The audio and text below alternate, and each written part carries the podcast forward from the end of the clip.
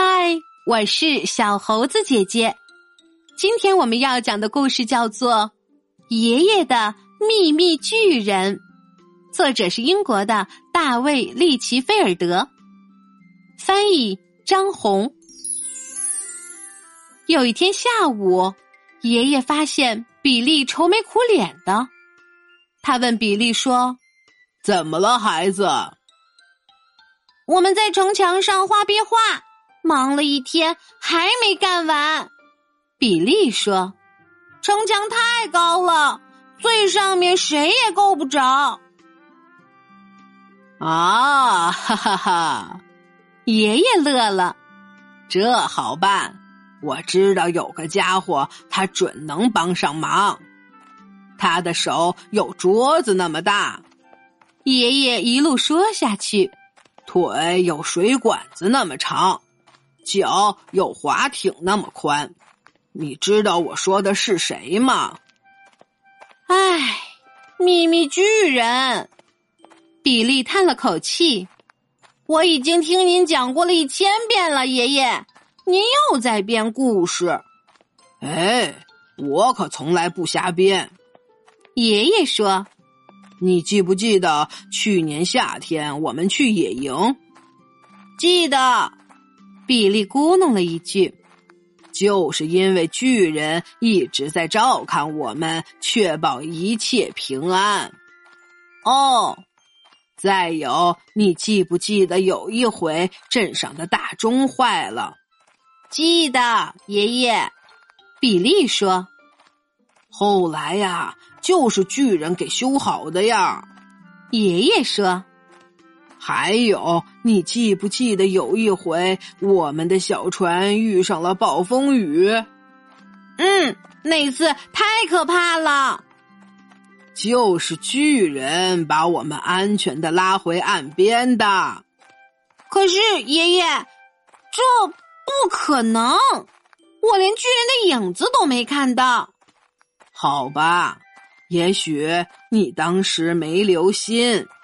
巨人做的事还远不止这些呢，他还挡住大橡树，不让它被大风刮倒；卧在断裂的桥中间，让车辆稳稳的开过去。他还帮你抓住了你的风筝，不让它被吹跑。还有，嗯，就是他救下了被困在楼顶的墨菲。你的小狗墨菲可是被困在楼顶上过，这你都不知道吧？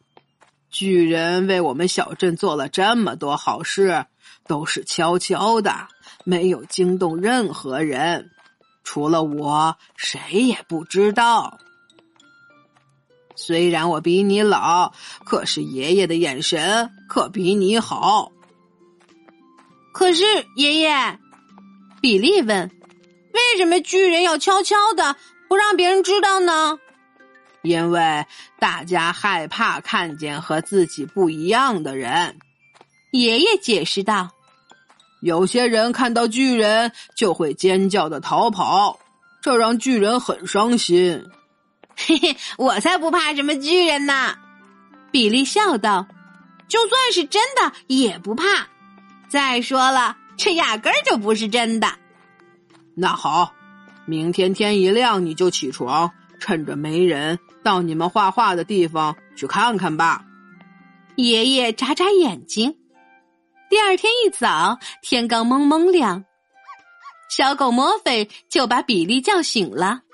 比利还想再睡一会儿，可墨菲就是叫个不停。没办法，比利只好带他出去溜一溜。正好可以看看爷爷说的秘密巨人到底是不是真的。离他们画画的地方越来越近了，墨菲兴奋的呜呜叫起来：“别傻了，墨菲！”比利牵着他拐过街角，怎么可能真的有？呃呃，秘密巨人！他真的站在比利眼前。如此庞大，比利被吓坏了。秘密巨人正在粉刷城墙最上面的地方，就是比利他们怎么都够不着的地方。他回过头看着比利，比利吓坏了，转身撒腿就跑。他拼命的跑，使劲儿的跑，可是突然他停下来，因为他想起一件事：爷爷不是说过，有些人害怕看见和自己不一样的人吗？他们的反应大概就是我现在这个样子吧。比利转过身去，可是巨人已经不见了。只剩下装着颜料的油漆桶和刷子被扔在了地上。比利回家去找爷爷，告诉他刚刚发生的这一幕。哎呀，我真不该逃跑！比利懊悔地说。没关系，谁能不犯点错呢？爷爷安慰他说：“我相信你一定能想出一个办法，让巨人感觉好一点儿。”想一想，你伤心的时候，什么事儿能让你开心起来呀？比利想啊想，突然他有主意了。他把主意告诉了爷爷，两个人立刻行动起来。他们砰砰砰的敲钉子，吱吱吱的锯木头。比利和爷爷忙了整整一天。他们要给巨人做一件让他永远难忘的礼物。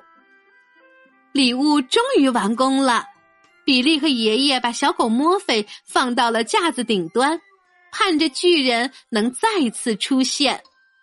接下来就是等待，等啊等，等了整整一个下午，一直等到天黑。要是巨人不回来了怎么办？比利开始担心起来，大概巨人对那些一见他就尖叫着逃跑的人感到厌烦了，也可能他不想再住在我们这个小镇了。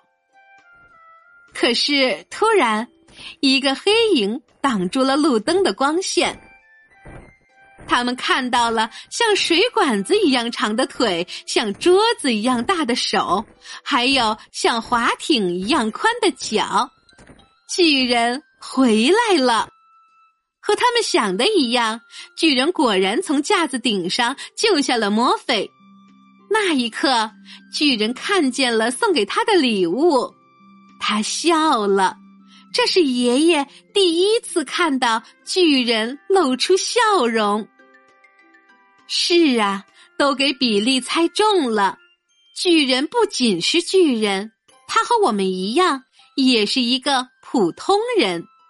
当他伤心的时候，他和我们同样渴望有一个朋友。